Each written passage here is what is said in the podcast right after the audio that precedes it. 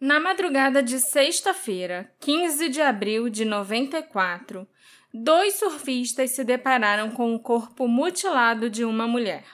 A certidão de óbito de Michelle von Emster afirma que a causa da sua morte foi um grande ataque de tubarão branco. Porém, muitos pensam que o tubarão pode não ter tido nada a ver com essa história.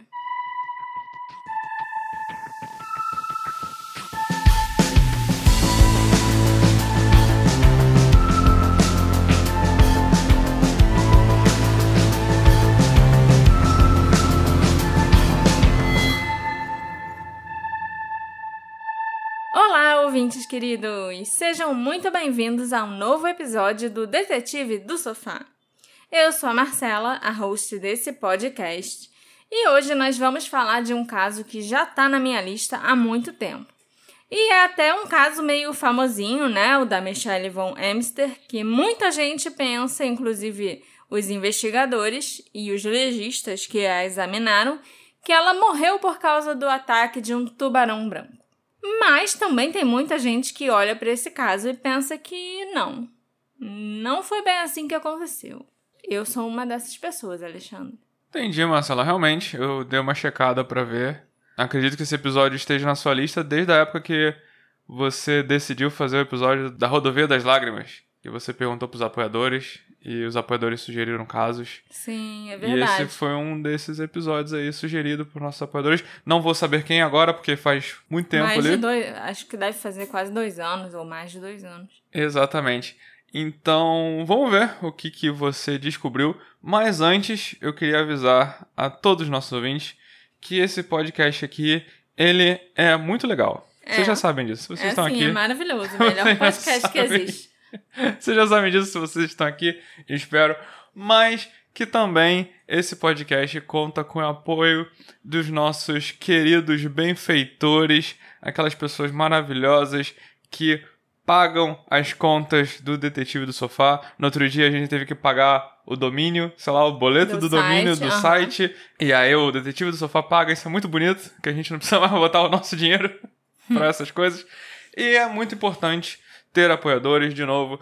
Eu citei uma coisa boba, mas eu adoro ver outros podcasts que são muito maiores do que a gente, que tem equipe, que tem editores, que tem uma pessoa competente para fazer um site, sabe? Então, um social media, né? É, então assim, eu sempre penso, nossa, e se a gente um dia tivesse isso tudo, isso tudo, ter acesso a isso envolve ter dinheiro e a gente depende, como sempre, da contribuição dos nossos apoiadores e para quem sabe chegar nesse nível um dia, né? Uhum. Então, isso sou eu tentando fazer um esforço um pouquinho melhor de falar, apoia a gente, por favor, é muito importante, né, Marcela? E como é que as pessoas podem apoiar a gente? Através. Eu esqueci dessa parte, tá vendo? Uhum. Mesmo quando eu acho que eu fui bem, eu fui mal. As pessoas podem encontrar a gente na Aurelo, fazer seu apoio por lá e vão ter acesso também aos episódios uma semana antes em média, mais ou menos. Assim que eu termino de editar, eu jogo lá pra galera. Mas agora sim, me conta a história da Michelle von Emster. A Michelle von Emster nasceu em 2 de agosto de 68 e era uma das cinco filhas, né, as cinco meninas da família. Ela cresceu em São Carlos, uma cidade da Califórnia ao sul de São Francisco. Em 1986, ela se formou na Notre Dame High School, uma escola católica só para meninas. A Michelle se interessava muito por arte, amava o oceano e era descrita como bonita e inteligente pelos seus amigos. Após o ensino médio, a Michelle começou a frequentar a St. Mary's College, uma faculdade também católica, mas ela foi forçada a largar a faculdade quando ela foi diagnosticada com leucemia pouco tempo depois de começar. Depois de entrar em remissão da doença, ela começou a viajar pela costa oeste e acabou se mudando para São Diego, onde logo se tornou conhecida como uma garota de praia e de espírito livre. A Michelle disse para uma amiga que ela fez em San Diego que ela tinha viajado para a Europa com a sua mãe Bernadette antes de se mudar para a cidade. Mas a mãe disse aos repórteres posteriormente que isso não era verdade.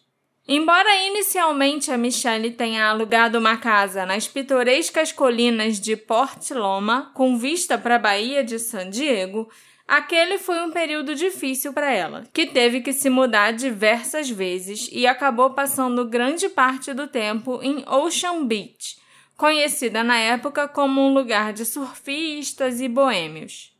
Segundo todos os relatos, ela era apaixonada pelo oceano passando quase todos os dias lá na praia, nadando e às vezes simplesmente meditando. A Michelle inicialmente alugou quartos em casas de classe média, supostamente semelhantes àquela em que ela foi criada. Mas cada vez que ela se mudava, ela passava a residir em casas em situações piores e mais perto da costa. A última casa em que ela morou foi uma casa de dois quartos na Avenida Muir, 4999, que ela compartilhava com uma colega chamada Coco Campbell. A casa pertencia a uma parte barra pesada da cidade conhecida como Zona de Guerra. Eita.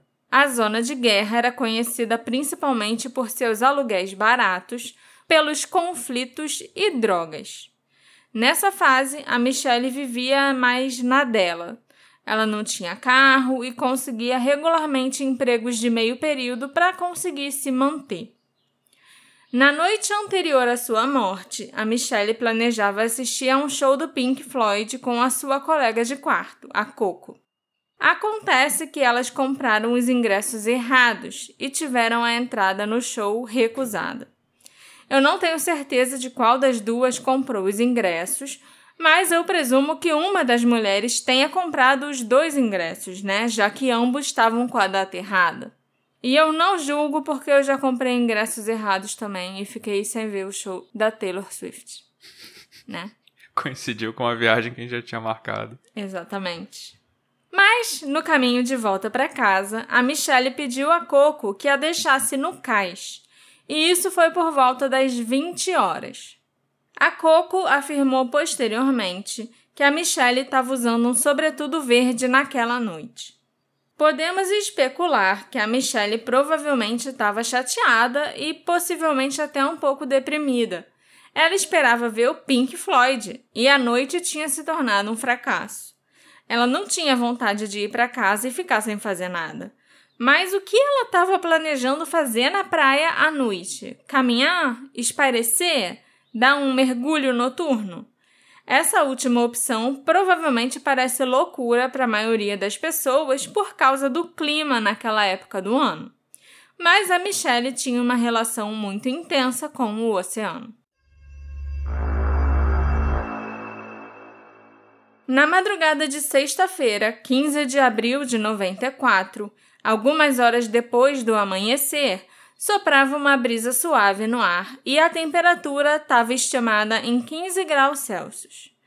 Um surfista de 20 anos chamado David Corrier estava caminhando ao longo da costa perto do Parque Natural Sunset Cliffs, em San Diego, quando ele se deparou com algo que chamou sua atenção. Na água, perto da arrebentação em South Garbage, ele avistou meia dúzia de gaivotas reunidas, bicando algo que estava flutuando no mar.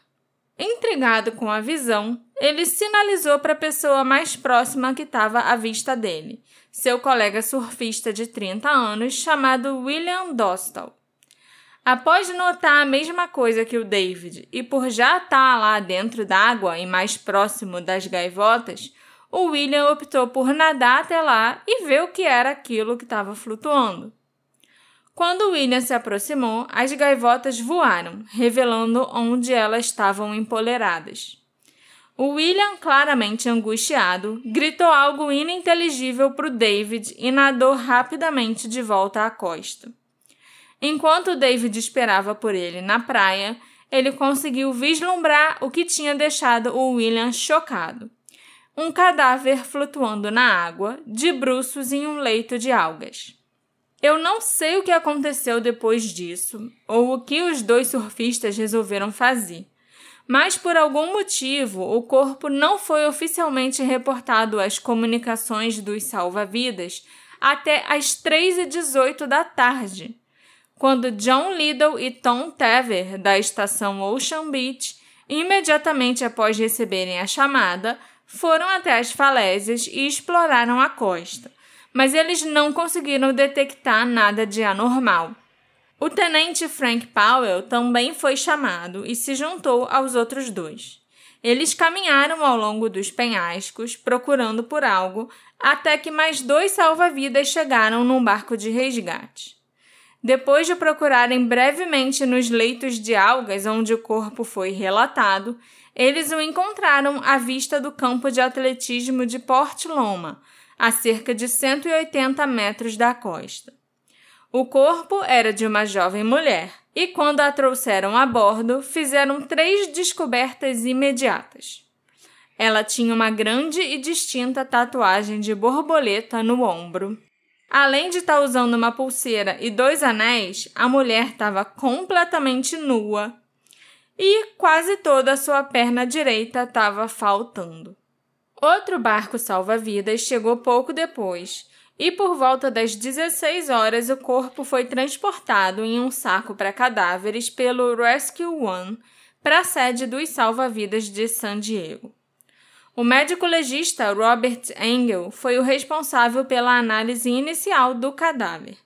O Robert descreveu o corpo como tendo feridas grandes e dilacerantes com falta de tecido.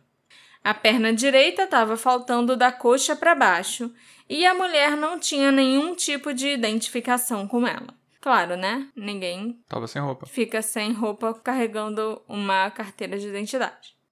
O médico afirmou que ela não estava na água há muito tempo e que pelo menos um tubarão havia se alimentado daquele cadáver. Embora o Dr. Robert nunca tenha fornecido a causa oficial da morte, afinal ele não foi o legista que fez a autópsia, ele pensou que a mulher devia ter sofrido um ataque de tubarão. Mas ele nunca tinha visto uma pessoa ferida por um ataque de tubarão antes na vida. No dia seguinte, sábado, dia 16 de abril, uma autópsia foi realizada pelo médico legista de San Diego, Brian Blackburn. No relatório oficial foram coletadas as seguintes informações. O rosto da mulher estava fortemente danificado com arranhões, cortes, hematomas e feridas. Quase toda a sua carne foi arrancada devido ao corpo ter virado comida de tubarões azuis post-mortem. Seu pescoço estava quebrado, como se ela tivesse sofrido um acidente de carro. Suas costelas também estavam quebradas. Sua pelve estava quebrada e aparentemente dividida em duas. Sua boca, pulmões, garganta e estômago estavam cheios de quantidades substanciais de areia. Além disso, ela sofreu hemorragia interna grave. A autópsia também afirmava que a mulher provavelmente teve que respirar fundo e engolir em seco para que toda aquela areia entrasse nos seus órgãos internos, e que ela estava consciente e viva quando a maioria dos ferimentos foi infligido. No final da autópsia, o Brian Blackburn tinha uma boa ideia do que poderia ter acontecido com a mulher e sabia exatamente que tipo de ferimentos ela tinha sofrido. A única coisa que ele precisava descobrir agora era quem era aquela mulher e por que ela estava nua e sozinha no oceano. Hey, você se interessa por crimes reais, serial killers, coisas macabras e tem um senso de humor um tanto quanto sórdido? Se sim, você não está sozinho. Se você precisa de um lugar recheado de pessoas como você, venha conhecer o podcast Pátria Amada Criminal. Todas as semanas tentamos entender o pior da humanidade. Nesse processo a gente ri, chora, fica brava, fofoca, porque afinal de contas é assim que a gente fala quando está entre amigos. Suas novas melhores amigas trevosas estão aqui no Pátria Amada Criminal. Mais tarde naquele dia, os jornais divulgaram a história da mulher não identificada, descrevendo a sua aparência e suas características distintas para tentar identificá-la. Enquanto assistia ao noticiário das 22 horas, uma mulher chamada Denise Knox ouviu a descrição e pensou que talvez conhecesse a vítima. A Denise era proprietária da Cabrillo Stationery e Office Supply na Newport Avenue, no meio de Ocean Beach. E uma das suas funcionárias que não tinha comparecido ao trabalho na sexta nem no sábado se enquadrava na descrição. A Denise e o seu marido então ligaram para a polícia, que encaminhou a ligação para o médico legista. A Denise ficou ao telefone com o legista por cerca de meia hora, fornecendo uma descrição e detalhes da sua funcionária, até que ela finalmente foi convidada a ir ao necrotério. Denise e o marido foram até lá, chegando pouco depois da meia-noite de domingo, dia 17, e ela prontamente foi solicitada a identificar o corpo. Como a Denise não queria ver o cadáver, o médico legista tirou uma fotografia do rosto da vítima e ela conseguiu identificar a mulher instantaneamente pela foto. O corpo pertencia à sua funcionária Michelle von Emster, de 25 anos, que morava em Ocean Beach nos últimos dois anos e estava economizando dinheiro para voltar para casa. Como vocês já sabem, a Michelle foi vista pela última vez por volta das 20 horas da quinta-feira, dia 14 de abril de 94, pela sua colega de apartamento Coco, que a deixou em algum lugar ao longo da Avenida Newport, antes da Michelle ser encontrada na manhã seguinte, o que deu um cronograma aproximado dos seus movimentos.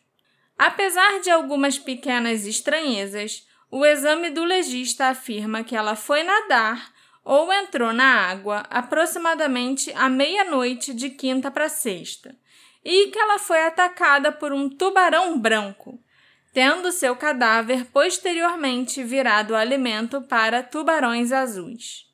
A causa da morte foi oficialmente registrada como um ataque de um grande tubarão branco.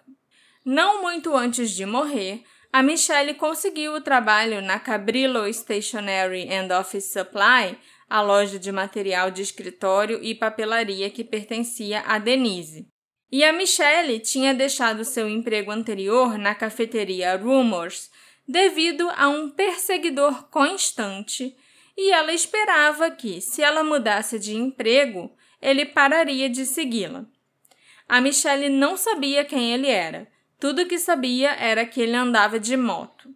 Não se sabe se a mudança de emprego teve sucesso na prevenção do perseguidor, ou até se ela realmente estava sendo perseguida, né, por alguém. Às vezes ela só via aquele cara de moto ali passando pelo trabalho dela e achou que estava sendo perseguida, mas o cara, sei lá, morava por ali. Tava vivendo a vida dele. É, um escritor e bartender de Ocean Beach que trabalhava perto da cafeteria Rumors, chamado Edwin Decker, foi interrogado. E segundo Edwin, a Michelle e ele eram bastante próximos. O Edwin aparentemente a conheceu na Rumors por volta de fevereiro de 94. Bill Winston era dono da Rumors e da Winstons, a cafeteria em que o Edwin trabalhava e ambas eram ligadas uma à outra por uma porta dos fundos que era compartilhada entre as duas lojas. O Edwin frequentemente parava no Rumors para tomar um café antes do início do seu turno, e foi assim que ele conheceu a Michelle. Ele ficou atraído por ela e, quando a convidou para sair em abril, ela disse que sim. Eles saíram para beber no dia 13 de abril e depois voltaram para o apartamento dele por volta da meia-noite, onde compartilharam um momento íntimo. Aproximadamente às 5 da manhã do dia 14 de abril, a Michelle saiu do apartamento do Edwin de ressaca num táxi. O Edwin também mencionou que um amigo não identificado estava dormindo no apartamento naquela noite. Depois de ouvir sobre a morte da Michelle, o Edwin disse que ela tinha contado para ele que gostava de surfar nua. Ok. Além do Edwin, um salva-vidas que optou por permanecer anônimo disse que já tinha visto a Michelle surfando nua enquanto ele fazia mergulho livre em busca de lagostas fora de serviço. Ele afirmou que na tarde de um dia desconhecido de outubro de 93, viu alguém nadando mais longe da costa do que a maioria das pessoas consideraria nadar. À medida que a pessoa nadou de volta para a praia e se aproximou dele, ele conseguiu distinguir a Michelle.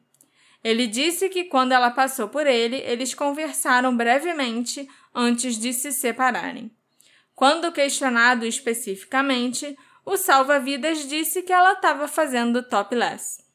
Apesar de duas pessoas afirmarem que a Michelle gostava de surfar nua, nenhum outro surfista regular de Ocean Beach poderia contar que a viu surfando na praia, muito menos nua. E nenhum de seus amigos ou colegas da época também se lembra dela ter mencionado que gostava de surfar. E é aqui que a história termina para algumas pessoas. Apesar de alguns detalhes serem um pouco duvidosos, o consenso geral é que em algum momento depois de ser deixada pela Coco na praia, a Michelle resolveu dar um mergulho nua e foi prontamente atacada e morta por um tubarão branco. Pelo menos é o que está registrado nos relatórios do legista e da polícia. No entanto, devido a diversos detalhes pequenos, contraditórios e inconsistentes em torno da sua morte, muitas pessoas até hoje acreditam que não foi assim que a Michelle morreu e que algo ou alguém está relacionado à sua morte. A primeira coisa que deve ser observada é que o Brian Blackburn, um médico legista, admitiu que ele nunca tinha visto uma morte causada por um ataque de tubarão antes, assim como nenhuma pessoa que viu o corpo da Michelle. E para piorar a situação, os únicos especialistas em tubarões que foram consultados pelos investigadores nunca viram o corpo dela. Eles apenas receberam um breve resumo do estado em que ela se encontrava quando o próprio Brian viajou para o Instituto de Oceanografia de Scripps para lhes questionar pessoalmente. Os especialistas não viram o corpo, não viram nem foto do corpo, para você ter uma noção. Um desses especialistas que o Dr. Brian encontrou era um ictiólogo altamente respeitado chamado Ralph Collier o principal especialista em comportamento e ecologia de grandes tubarões brancos da costa do Pacífico, que estuda ataques de tubarões há mais de 40 anos. Ictiólogo é o que mesmo? É isso aí? Estuda tubarão? Eu sei lá, pesquisei. Então, eu imagino que é, sim, né? Porque... Ramo ictiologia é o ramo da zoologia que estuda os peixes. Okay. Não deve ser só tubarão. Mas ele especificamente estudava tubarão branco e ataques de tubarões brancos. Três dias depois que o corpo da Michelle foi recuperado, o Ralph foi citado no San Diego Union Tribute, dizendo: Com base em relatórios preliminares, o diagnóstico do ataque de tubarão era provavelmente válido.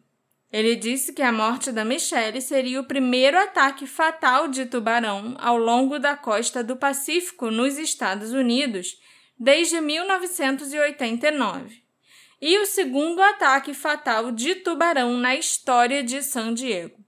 No entanto, assim como outros especialistas consultados, o Ralph não tinha realmente visto o corpo, nem mesmo fotos dele, e quando finalmente percebeu o estado em que o corpo se encontrava, ele mudou rapidamente de ideia, afirmando que quando um tubarão branco arranca parte de um membro com uma mordida, a fratura é nítida, quase como se você o colocasse numa serra de mesa.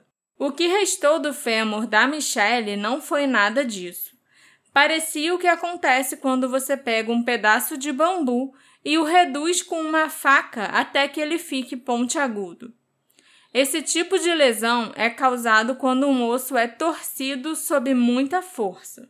Ele ainda acrescentou que é mais provável que um ferimento como o da Michelle tenha sido causado pela hélice de um barco do que por uma mordida de tubarão, por exemplo.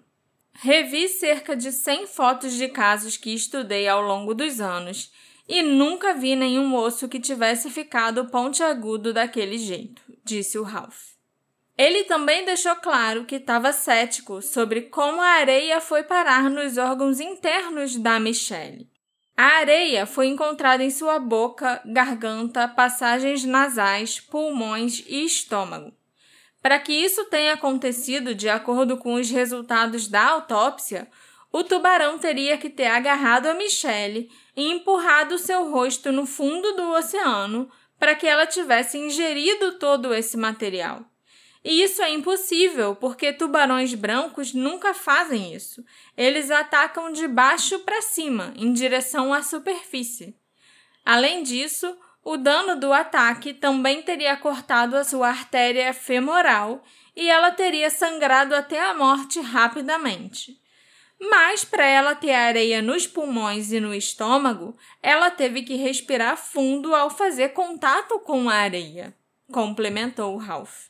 E isso seria impossível se um tubarão tivesse acabado de arrancar a sua perna com uma mordida, né?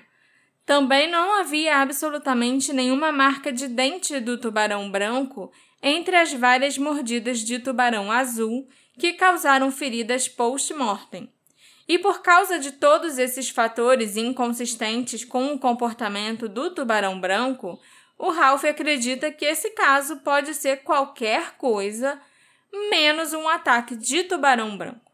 Outro detalhe importante que o Ralph apontou é que era noite quando a Michelle morreu. Segundo o legista, ela teria morrido por volta da meia-noite, do dia 14 para o dia 15.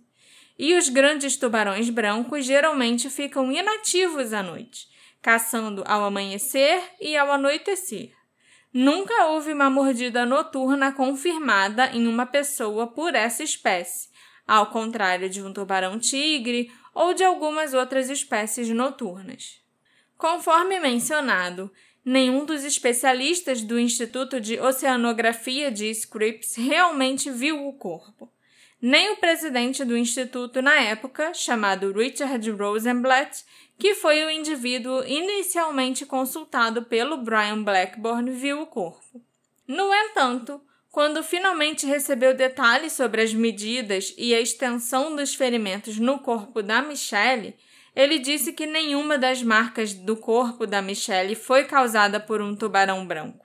O Richard então declarou que se ela realmente tivesse sido mordida por um tubarão branco dessa maneira, seria muito provável que um dente do tubarão tivesse se quebrado em seu corpo e nenhum dente nem fragmentos de dente foram encontrados.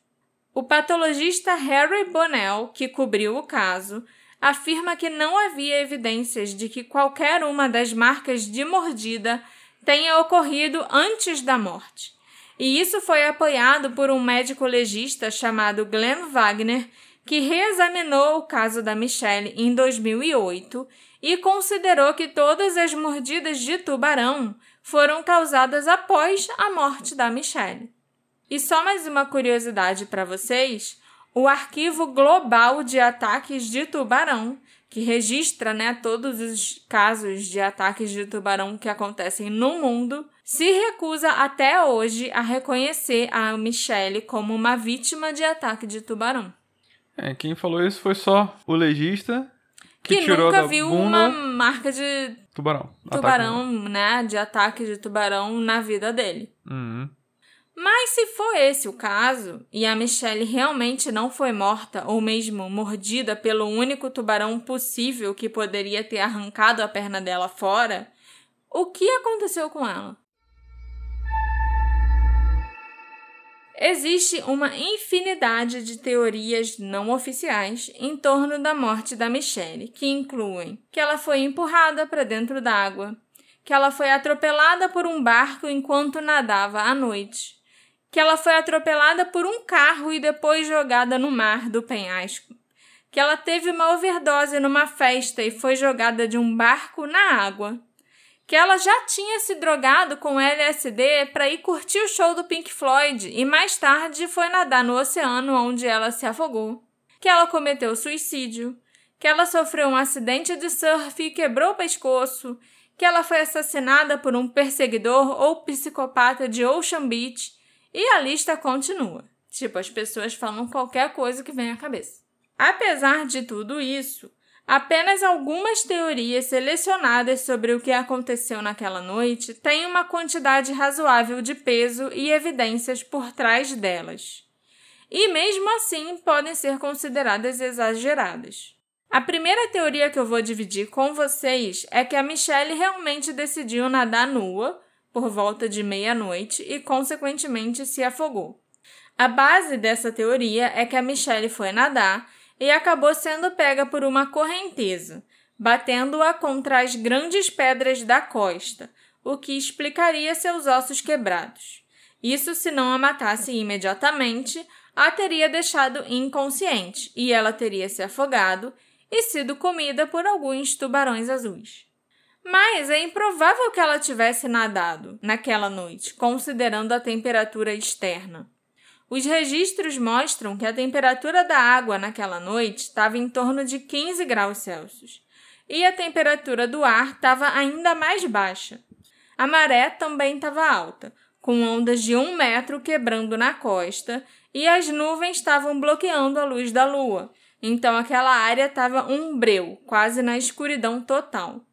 Quando a Michelle foi deixada às 8 horas pela sua colega de quarto, ela estava vestindo um grande sobretudo verde, o que significa que a Michelle estava ciente do frio. Esse sobretudo apareceu algum dia? Não. Nenhuma peça de roupa dela nunca foi encontrada. A segunda teoria gira em torno da premissa de que a Michelle caiu para a morte do topo de Sunset Cliffs. Conforme brevemente mencionado anteriormente, durante a autópsia foi listado que as fraturas ósseas da Michelle eram mais consistentes com aquelas obtidas em acidentes de carro ou grandes quedas. A Michelle foi encontrada na água perto da base de Sunset Cliffs, que no máximo chega a 120 metros de altura, com encostas íngremes no lado sul. Os picos de Sunset Cliffs também são conhecidos como alguns dos melhores pontos turísticos de San Diego, atraindo muitas pessoas para contemplar o pôr do sol durante a maré baixa. Mas as falésias são de arenito macio, o que confere a essas falésias a sua tonalidade dourada. Esse arenito é muito delicado e ele desmorona regularmente, o que já causou várias mortes naquele local no passado. Algumas pessoas acreditam que a Michelle pode ter sido vítima de um desabamento do chão, ou que ela simplesmente caiu ou pulou do penhasco. No entanto, isso não explicaria a remoção da perna direita dela, e nem o osso ter ficado afiado quase até a ponta. A terceira teoria é que a Michelle possivelmente foi assassinada. Como eu já mencionei anteriormente, ela morava na área mais violenta da cidade, conhecida pelo uso pesado de drogas e por conflitos, né? Era a zona de guerra, né? A zona de guerra, isso aí. Um detalhe notável não mencionado anteriormente é que no dia 15 de abril, por volta das 23 horas, um morador local e sua namorada encontraram uma bolsa a cerca de 4 quilômetros de onde o corpo da Michelle tinha sido encontrado. A bolsa estava largada na areia. Eles a levaram às autoridades e, quando aberta, a bolsa continha a carteira de motorista da Michelle, as chaves dela, um pouco de maquiagem, um contra-cheque não descontado, um maço de cigarros e uma carteira contendo 27 dólares em dinheiro. O estranho nisso, porém, foi onde a bolsa foi encontrada. Ela estava à vista de todos numa determinada faixa da praia que era muito utilizada, inclusive ao longo daquele dia. Isso significa que a probabilidade da sua bolsa ficar sem vigilância na frente de centenas de pessoas por 24 horas, sem que o dinheiro ou a própria bolsa fosse roubada, era muito baixa. Isso por si só já levou algumas pessoas, incluindo o investigador particular aposentado Ben Harrell, a pensarem que outra pessoa tinha colocado a bolsa lá no final do dia. E é por isso que ninguém a havia levado antes. Ao contrário da bolsa, no entanto, o famoso sobretudo verde da Michelle e qualquer outra coisa que ela estava usando no dia nunca foram encontrados. A bolsa estava intacta, não estava tipo molhada, encharcada? Não, estava intacta. Tipo, estava assim, largada na areia, apoiada meio que numa parede, né, onde uhum. você subia para ir pro calçadão, entendeu? Eu não estava molhada, não estava com nada faltando, não estava, sei lá, Não parecia que nada tinha acontecido com aquela bolsa, só que alguém colocou ela ali. Uhum. Apesar dela ter sofrido outros ferimentos graves, é possível que o afogamento tenha sido a causa da morte. E embora se diga que a areia dentro dos órgãos internos dela veio do fundo do oceano, também pode ser perfeitamente possível que ela tenha se afogado em águas rasas. Independentemente disso, se a Michelle tivesse sido vítima de um crime de alguma forma, existem apenas dois suspeitos não oficiais que poderiam ter alguma coisa contra eles. O primeiro suspeito já foi mencionado, o Edwin Decker. Edwin foi uma das duas pessoas que mencionou Michelle nadando nua, um fato conveniente dadas as circunstâncias. Ele também supostamente teve um encontro romântico com a Michelle na noite anterior à sua morte, com ela saindo do apartamento dele no dia da morte às 5 da manhã. Coco, a colega de quarto da Michelle, também disse à polícia que ela estava com um humor estranho e que não queria voltar para casa naquele dia.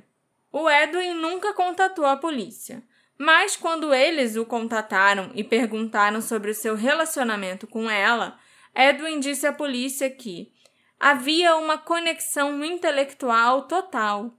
Senti que havia uma ligação emocional também, pelo menos da minha parte. E também tínhamos uma ligação física. Fiquei tão chateado quando alguns dias se passaram e ela não ligou, eu estava prestes a desistir. Okay. Ela só fala que sim. Eu É. encontrei com ela uma noite, sei lá. Depois que o Edwin descobriu que a Michelle tinha morrido, ele escreveu um poema chamado Shark Attack, que ele publicou junto com uma outra poesia de sua autoria intitulada Barzilla and Other Psalms. Esse poema, o Shark Attack, dizia: Os relatórios dizem que havia uma tatuagem, uma borboleta em seu ombro, que eu lembrei de ter visto naquela noite no meu sofá quando eu, como o tubarão, mordi seu lábio e tirei a camisa. Ok. É certamente uma das poesias já feitas. É. Também, né? Se traduziu, né? Vai, vai que É, inglês assim- é muito genial. Não, não é. Eu não saberia dizer. Apesar do poema esquisito, em 3 de junho de 2008, o Edwin se reuniu ao investigador Neil Matthews e juntos eles escreveram uma carta ao médico legista de San Diego pedindo para que o caso da Michelle fosse reavaliado. Glenn Wagner respondeu que, embora houvesse evidências muito questionáveis, não eram suficientes para considerar uma alteração na certidão de óbito da Michelle. O Edwin não acha que a teoria do ataque de tubarão seja válida. Ele escreveu recentemente: Eu era louco por Michelle e estava ansioso para vê-la de novo e de novo e de novo. Mais tarde da noite seguinte, a Michelle foi nadar nua em Sunset Cliffs e foi atacada e morta por um tubarão. Coloquei a palavra tubarão entre aspas porque agora, em parte graças à minha conversa telefônica com Ralph Collier, não acredito que tenha sido isso que a matou. Ralph Collier, né, para quem não se lembra, é o especialista há 40 anos em tubarões brancos e tal. Eu, então, não acho que o Edwin estaria lutando para reabrir o caso da Michelle se ele fosse o assassino. Mas vai saber, né? Assassinos já fizeram coisas mais esquisitas do que isso. Tem maluco pra tudo. Tem maluco pra tudo. E o Edwin é meio esquisito, né? O poema dele era esquisito e e esse jeito de falar, ah, eu queria vê-la de novo e de novo e de novo. Eu, E eu não sei se ele se eu acha um mordi poeta ela igual ou o tubarão. um- é. de péssimo gosto. Eu- Ele se acha um poeta ou escritor, então ele acha que é bonito escrever assim, again and again and again. Sei lá. É porque a gente também não, não, não conhece pessoas assim. É, Talvez porque a gente não queira conhecer e não queira ficar amigos. É por um motivo. sim. Mas eu acho que é possível que ele seja só isso também. É, eu, é o que eu acho, né? O segundo possível suspeito era o perseguidor sobre quem a Michelle contou a seus colegas de trabalho pouco antes de morrer. Conforme discutido anteriormente, ela mudou de emprego para tentar evitar que um perseguidor a continuasse seguindo, mas não se sabe se isso o impediu. Ela não sabia quem era o homem que a seguia, apenas que ele andava de moto. A chefe da Michelle, a Denise Knox, disse à polícia muitos anos depois que ela se lembrou de um dia na loja de materiais de escritório, após a morte da Michelle, quando um homem estranho e desconhecido entrou e começou a pedir para eles xerocarem freneticamente cópias do relatório da autópsia da Michelle, que de alguma forma ele tinha conseguido. Esse mesmo homem voltou várias vezes à loja para exigir mais cópias daquele relatório da autópsia. Um dia, a Denise guardou uma cópia para ela, e na parte inferior do relatório estava escrito: Tubarões azuis? Besteira! com a caligrafia trêmula do homem. A Denise também disse ao San Diego Reader em 2014 que o homem em questão dirigia uma moto. E isso é a única coisa que a gente sabe sobre tanto sobre o perseguidor da Michelle quanto sobre o homem maluco que foi lá tirar a cópia do relatório da autópsia, que ele dirigiu uma moto. Ele podia estar tá fazendo aquilo para fazer o próprio podcast dele sobre a morte da Michelle. Mas eu não saí tirando cópia do relatório da autópsia da mulher e distribuindo por aí, sei lá o que ele fez com mas isso. Mas você entendeu o que eu quis dizer? É um cara que tá querendo, na cabeça dele, desvendar o que aconteceu, Sim, é, entendeu? Com... é, provavelmente, né? Ou é o perseguidor. Mas dela. quem é esse cara e como ele conseguiu esse relatório da autópsia para ficar tirando cópia, sabe? Uhum. Quando ele fez isso, foi pouco depois da morte da Michelle, não foi anos depois, quando tudo isso já tinha ido parar na internet, nos fóruns da vida, entendeu? Uhum. Mas é a amiga dela?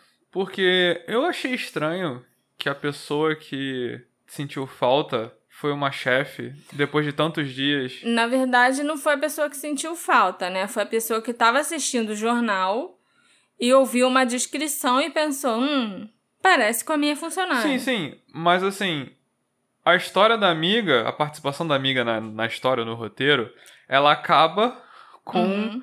Deixei ela na, na praia e fui embora. A gente foi pro show, não, não entramos no show, ela quis ficar lá, eu fui pra casa. E não, não parece que ela deu falta, que ela ligou pra polícia, que ela ligou pra amigos, que ela ligou pra algum peguete, sabe? Até agora, a gente tá, sei lá, quase no final do roteiro, não ter voltado para essa amiga, eu nem para falar é. o que, que ela fez, o que, que ela fez no dia, o que, que ela fez desde então. Assim, a Michelle costumava passar a noite fora. Entendeu? E, tipo, não avisar. Não, eu não acho que. Eu não lembro se existia celular em 94. Talvez lá já existisse aqui, eu acho que não. não existia, Tava no início. Só não sei se tem gente com. É, não era comum, uhum. né? A pessoa ter celular. Tanto que, tipo, no dia anterior. Na noite anterior, a Michelle tinha passado a noite lá na casa do Edwin. Uhum. E a Coco não, não. Não é que ela não deu falta, mas ela estava acostumada com esse tipo de comportamento. Não. E os horários das duas, assim, durante o dia também não coincidia. Tipo, elas trabalhavam em turnos diferentes. Então, elas estarem em casa juntas não era comum. Uhum. A Michelle tinha vários empregos temporários, assim, além do emprego dela na, na papelaria da Denise, entendeu? Ela fazia várias coisas. Ela trabalhava na cafeteria, na papelaria e era bartender de vez em quando e saía com uns caras esquisitos. E a Coco tinha o trabalho dela, a vida dela. As duas não eram, tipo, muito amigas também. Uhum. Elas moravam juntas há pouco tempo. Uhum. Relativamente pouco tempo. E eu não sei mais nada sobre a Coco Campbell. É porque, Sabe? sei lá, é, eu achei que essa altura teria mais o envolvimento dela, sabe? Uhum. O que, que ela falou, o que, que aconteceu, por que, que ela não, não reportou o desaparecimento. Mas, de novo, né? Se a polícia achava que era um problema de tubarão, também não ia atrás não da amiga de quarto. atrás dela, não ia investigar. Motivo. Assim como não ia, tipo, procurar a roupa que ela podia estar tá usando. Será que o tubarão Comeu arrancou, junto. tipo, tá é, não. Será que o tubarão rasgou as roupas quando tava mordendo ela uhum. e a roupa ficou lá no fundo do mar? Ou será que podia estar numa lixeira ali pela praia? A gente nunca vai saber. Entendeu? Mas assim, a Coco deixou ela lá às 8 da noite, da sexta-feira, se eu não me engano. E aí no sábado de manhãzinha, assim, tipo, umas sete da manhã mais ou menos, o corpo foi encontrado pelos surfistas. E aí só no sábado à noite que ah, os jornais começaram a dar a descrição Não da mulher. É porque. Eu não acho que deu nem tempo da Coco dar a falta da, da Michelle. Então, é é porque o que eu entendo assim, ah, realmente elas iam num show, o show não deu, uma das duas deve ter comprado o ingresso errado, elas poderiam ter se desentendido ali, tipo, sua burra, compra o ingresso, não sei o quê, não, burra é você, não sei o quê, algo assim, entendeu? E aí, o início da história já é o que a Coco fala. Então, se alguma coisa aconteceu entre as duas ali, a gente, entendeu? Não, Nunca vai saber. nunca vai saber e a gente tá pegando esse início da história como o início da história. E, e se na verdade nada disso aconteceu, ó, na verdade a gente discutiu, brigou e. E, a- a- e elas acabou, ela acabou morrendo, sei lá o porquê. E ela jogou no mar, e jogou no mar e o tubarão comeu. Não sei. E aí não foi nada disso, de ah, deixei ela lá, e ela foi nadar, ela não foi nadar, entendeu? Algo assim. Sim, eu entendo o que, que você quer dizer. Mas fica aí, só. Sim, a Coco poderia ser uma suspeita também. Se houvesse uma investigação de, de assassinato ou de acidente, ou qualquer outra coisa, algo além né? de tubarão. Exatamente. Mas não existiu. Então, inclusive a polícia só conversou com o Edwin porque sabia que ele tinha interesse amoroso na Michelle e, tipo, que eles tinham se visto passado a noite anterior juntos. Uhum. Então, assim, não sei. Eu acho que se a Michelle tivesse encontrado um predador humano naquela noite na praia enquanto ela caminhava, ela provavelmente teria morrido das formas mais tradicionais, como um estrangulamento, por um tiro ou facada, por exemplo. O que faz mais sentido pra mim é que ela poderia ter resolvido nadar ou até ter mergulhado do penhasco e acabou tendo os ossos quebrados e talvez a perna cortada ao ser atropelada por um barco. Porque até foi essa a probabilidade que o Ralph Collier citou, né? Quando ele viu as fotos do, Do do, estado da afiado, perna. né? Exatamente. Que pra ele aquilo podia ter sido. A perna podia ter sido cortada pela hélice de um barco. Houve um trauma enorme, inclusive a pelvis dela, que é um dos ossos mais resistentes, eu diria, estava partida em duas. E que poderia ser consistente com um barco batendo nela, a atropelando, enquanto a Michelle nadava na superfície do oceano. Quem esperaria que alguém estivesse nadando à noite, naquele breu, numa praia com um mar tão agitado e ondas de um metro ali na costa? Sem contar que a água estava muito gelada. A amputação da perna também pode ter sido resultado do contato com a hélice desse barco, seguido de predação post-mortem por tubarões. Nesse cenário, ela deve ter sangrado muito rapidamente e morrido muito rapidamente também, felizmente. Eu só não consigo entender como ela teria inalado ou ingerido a areia, sabe? Parece que sempre que a gente chega num consenso sobre alguma coisa, tem algo que fica de fora e a gente não consegue explicar, Uhum. sabe? Ah, De onde veio aquela areia? É, Por só que se ela comeu areia ou inalou areia? Muito no raso. Não foi tão no fundo, foi no raso. E numa parte em que a onda batendo levanta areia. Mas, Mas o, por que, que o barco estaria fazendo no raso? Entendeu? Porque assim, se a Michelle ficou na água depois de ser atropelada por um barco, ela com certeza teria ingerido e inalado água. Talvez até se afogado, além de todos os ferimentos que ela sofreu. E nunca se vê areia nos pulmões de vítimas de afogamento, né? Elas não ficam no fundo comendo ou inalando areia, e sim no topo se debatendo para tentar sobreviver. Eu fiz uma pesquisa superficial sobre o tipo de dano infligido aos corpos dos nadadores atropelados por barcos. E eu vi que a lesão pélvica sofrida pela Michelle é muito típica.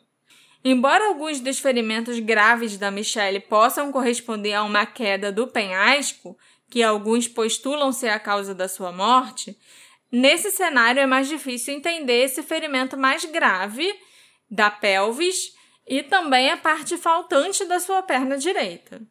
Não que eu não ache que alguém possa apresentar argumentos convincentes para uma queda acidental, uma ousadia mal avaliada de mergulhar do penhasco traiçoeiro. Porque a frequência de quedas graves e fatais de Sunset Cliffs e das falésias circundantes é surpreendentemente grande. Então, esse cenário tem a probabilidade ao seu lado. E o médico legista disse que muitos dos ferimentos da Michelle eram consistentes com uma queda. Talvez ela tenha caído, como tantos outros caem lá todos os anos. E talvez ela tivesse viva e respirando a areia das rochas abaixo, e depois ela foi levada para o mar com a maré. Aí sim, talvez um barco e a hélice do barco tenham impactado a Michelle depois disso, enquanto ela flutuava, inconsciente, desaparecida. Eu também acho que é bem possível que o indivíduo ou os indivíduos responsáveis por aquela lesão brutal na perna dela nunca tenham tido nem ideia do que o seu barco atingiu naquela noite. Possivelmente eles pensaram que atropelaram madeira flutuante ou apenas os habituais destroços do Pacífico.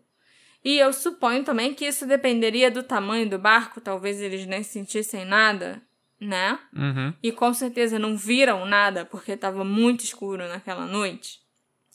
Nenhuma evidência desse caso foi tornada pública que aponte para qualquer teoria, seja acidente ou crime. Então, nós provavelmente nunca saberemos o quadro completo desse caso, e como ele está oficialmente encerrado, nenhuma investigação adicional está sendo conduzida. Independentemente de qual teoria ou ideia a gente prefira, se a Michelle foi morta por um tubarão, se ela foi afogada, despedaçada ou assassinada, ainda haverá algo em torno da morte dela que a gente pode apontar como surreal ou inexplicável. Se ela foi morta por um tubarão branco, por que não há evidência da presença de um tubarão branco? Se ela caiu nas pedras e morreu, por que seus pulmões e seu estômago estavam cheios de areia? E se ela foi nadar e se afogou, como ela quebrou todos aqueles ossos e perdeu a perna? E por que ela teria ido nadar, dadas as condições climáticas daquela noite? Recentemente, enquanto eu pesquisava, né, sobre esse caso de novo para fazer o roteiro, eu vi que teve uma atualização na página da Wikipedia sobre esse caso dizendo que a família conhece a causa da morte da Michelle, mas ela nunca foi divulgada. Eu estava muito cética, porque, né? Wikipedia, a fonte menos confiável do mundo. Mas aí, quando eu fui ver quem tinha feito essa edição, era um usuário chamado Colon TB, alguma coisa assim. Não tô me lembrando exatamente. Era Colon e duas letras depois. E eu sei que a Michelle tinha uma irmã que se chama Teresa Colon. Então eu pensei, vou tentar pesquisar isso mais a fundo. E aí eu fui fuxicar o Facebook, né, das irmãs da Michelle, principalmente da Teresa Colom. E eu olhei lá as postagens públicas no Facebook das irmãs dela e tal. E a primeira coisa que me surpreendeu foi que eu não encontrei pedidos para uma reabertura das investigações, sabe? ou revolta ou questionamentos adicionais em relação à morte da Michelle, coisa que você sempre encontra quando alguém perdeu um ente querido de uma forma trágica e que não foi solucionada. Uhum. E só tinha lá muitas homenagens para falecida irmã delas e tipo, é, ah, aniversário da morte, aniversário da Michelle, elas sempre postam alguma coisa. Quando eu comecei a pesquisar esse caso, ficava descobrindo mais sobre a vida e a morte da Michelle, eu já tinha sentido uma empatia muito grande por ela e eu ficava triste de ver como uma pessoa que já tinha enfrentado um câncer tão jovem acabou morrendo poucos anos depois de um jeito tão horrível. Mas ainda assim, eu fiquei surpresa com como esse caso se tornou ainda mais pesado depois que eu me deparei com um artigo que foi escrito pela Teresa Colom, a irmã da Michelle, chamado A Igreja Católica Romana Estuprou Minha Família. Caraca, isso veio do nada. É, veio do nada, mas vai fazer sentido. E eu acho que a gente vai conseguir entender melhor a Michelle e o que aconteceu com ela, talvez. No dia 4 de fevereiro de 2019, a Teresa publicou esse artigo intitulado A Igreja Católica Romana Estuprou Minha Família, em um site chamado Women Writing Memoir. No artigo, a Teresa alega que, quando adolescente, a Michelle foi vítima de abuso psicológico e sexual contínuo por parte do padre católico local em San Carlos, na Califórnia, um padre chamado Greg Ingalls. A Teresa escreveu ainda que, posteriormente, a vida da sua irmã saiu dos trilhos pela primeira vez. Primeiro, a Michelle começou a sofrer desmaios misteriosos. Depois, alcoolismo e dependência crescente de maconha e cocaína. Coisas que eu não fazia ideia. Só Até... de ler o caso normal dela, né? Sim, isso não é tão. não é divulgado, entende? Os anos que se seguiram foram repletos de traumas e dores. O abandono da faculdade, o tratamento contra o câncer, né, contra a leucemia, e um relacionamento tenso com os pais. Perto do fim da sua vida, enquanto morava em Ocean Beach e alimentava o seu vício em heroína, que ela passou a ser viciada em heroína também, a Michelle foi assaltada à mão armada enquanto trabalhava no café, o Rumors. Pouco depois, o seu corpo sem vida foi encontrado flutuando na praia, né, perto da arrebentação de South Garbage. Embora a Teresa no artigo e também no Facebook não declare explicitamente a causa da morte da Michelle, fica claramente implícito que ela acredita que a vida da irmã teve um fim trágico. Resumindo, a Teresa detalha como a Michelle foi vítima de abuso sexual infantil e que esse trauma a atormentou e a levou a morrer nas ondas de Sunset Cliffs anos depois. Devido a questões legais, presumivelmente isso não foi oficializado, né? Não tinha como ninguém provar, por exemplo, que foi o trauma e todos os problemas que ela teve depois que fizeram a Michelle tomar a decisão de se jogar de Sunset Cliffs. Mas para mim é uma evidência convincente de que, infelizmente, ela tirou a própria vida em algum momento na noite de 14 de abril de 94. E que para a família dela isso não é um mistério. O que que aconteceu? Por que, que ela estava na praia? Entende? Entendi. O mistério para a família foi resolvido. Eles não querem falar sobre isso, por isso que a Teresa Colon fez a atualização no, na página dela da Wikipedia, falando que o caso já foi resolvido e a família não vai divulgar o que aconteceu ou algo assim. Entendi. Entende? E se ela foi assaltada, será que isso explica a bolsa dela aparecendo? Bol... Ela nunca tá... esteve com a bolsa e na não, verdade... Não, não. O assalto foi, tipo, algumas semanas antes. Ah, tá. Entende? Então, não foi imediatamente antes. Foi meio que a gota d'água pra ela surtar, talvez, uhum. sabe? Pra ela entrar em parafuso de vez. Uhum. Em meio a todas as coisas ruins que já estavam acontecendo, com as quais ela já tinha que lidar. Entendi. Entendeu? Agora, depois que ela se jogou no mar, o que que aconteceu, aí a gente realmente só pode especular. Uhum. Sabe? Hoje em dia, a Teresa, a irmã da Michelle, é psicóloga e ela trabalha ajudando pessoas que foram vítimas de abuso infantil uhum. e também parentes de pessoas, né, que sofreram algum tipo de trauma, vítimas então de traumas é assim no geral. É, ela é uma especialista nesse assunto, entendeu? Não tá só falando por falar. Não. Considerando as condenações posteriores por abuso sexual contra o padre que abusou da Michelle, o Greg Ingalls, e o peso geral das provas contra ele, parece uma explicação convincente e altamente provável que os traumas dela tenham começado por causa desse padre.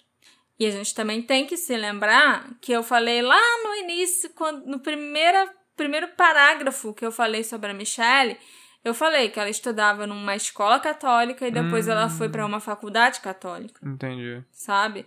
Então a família dela sempre foi muito católica. E a escola ficava na mesma comunidade que eles frequentavam, sabe? A igreja que eles iam era a igreja da escola. Então, assim, a família dela e ela tinha muito contato com esse padre. Uhum. E ele foi afastado, ele foi condenado por abuso sexual infantil e claro que no caso da Michelle isso já teria Prescrito. prescrito, então assim nada poderia ser feito contra ele. Mas as pessoas que ele abusou desde então, depois da Michelle, conseguiram fazer com que ele pagasse pelo que ele fez, o Greg Ingalls. A Teresa também pede no artigo que ela escreveu que qualquer pessoa que tenha sido abusada por alguém ou por esse padre especificamente entre em contato com ela porque ela quer ajudar essas pessoas, Uhum. sabe? Então é bem compreensível porque a família da Michelle sempre se manteve tão discreta em relação ao caso dela.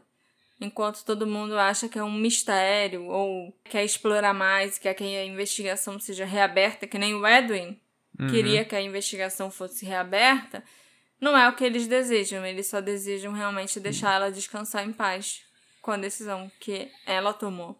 Então, se todo mundo continu se continuar lá oficialmente pro resto do mundo que ela morreu atacada por um tubarão branco, Tanto faz. tanto faz. Entende? Uhum. O que aconteceu depois que ela se jogou na água, Não é tanto faz, não é importante pra eles. Uhum. Eu fico muito triste quando eu penso no destino que a Michelle teve, porque ela sobreviveu ao câncer, sabe? Ela era uma mulher corajosa, ela era uma mulher autossuficiente, ela estava escrevendo a própria história e eu não fazia ideia de quantos traumas ela tinha, quanta dificuldade ela teve que conviver nessa época, principalmente.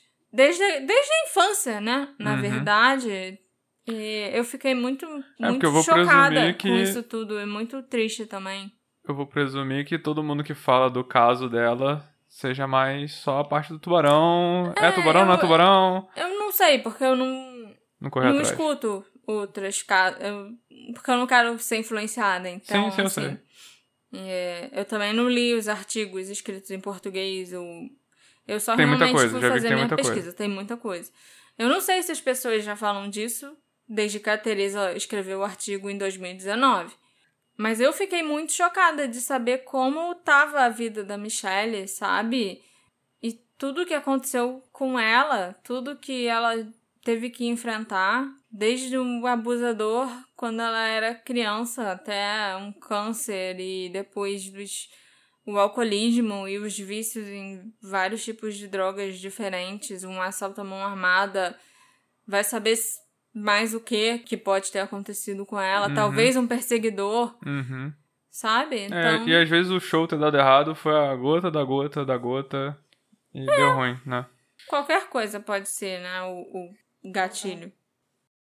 Esse episódio foi feito graças à nossa querida apoiadora Júlia Zavarizi. É. Muito obrigada, Júlia. Graças a pessoas maravilhosas como você, que eu posso passar dois anos, sei lá, pesquisando um caso até conseguir lançar o episódio. Ou até mais do que isso. o caso da Michelle é um dos casos que já tá, né? Aqui sendo Amadurecendo. escrito, amadurecendo há muito tempo. E agora saiu. Ok. Então, se não fosse os nossos apoiadores queridos, eu não ia poder ficar, né, tanto tempo Uhum. assim, escrevendo um caso, me dedicando a um caso. Não, e, e esse episódio específico, como eu falei no início, acho que quem sugeriu a primeira vez Foi um foi um apoiador. apoiador, você não conhecia, É. né? Não entrou, não foi o episódio que a gente fez É. naquele dia, mas estava aí, maturando. Por quase dois anos ou mais.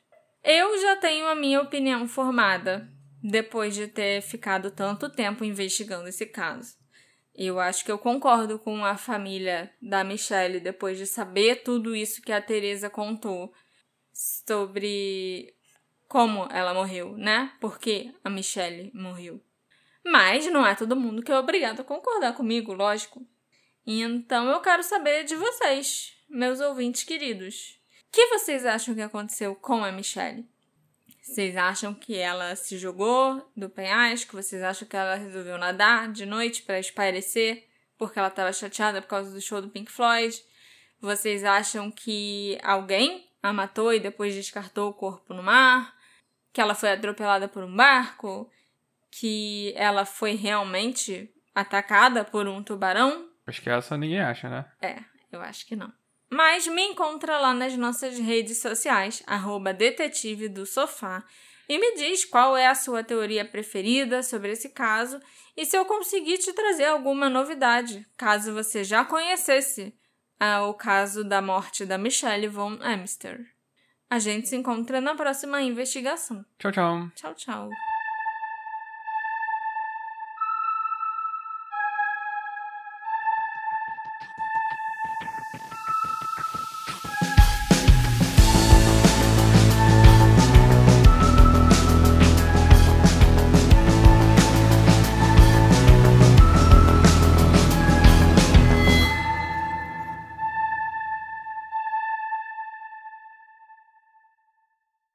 Hey, você se interessa por crimes reais, serial killers, coisas macabras e tem um senso de humor um tanto quanto sórdido? Se sim, você não está sozinho. Se você precisa de um lugar recheado de pessoas como você, venha conhecer o podcast Pátria Amada Criminal. Todas as semanas tentamos entender o pior da humanidade. Nesse processo, a gente ri, chora, fica brava, fofoca, porque afinal de contas é assim que a gente fala quando está entre amigos. Suas novas melhores amigas trevosas estão aqui no Pátria Amada Criminal.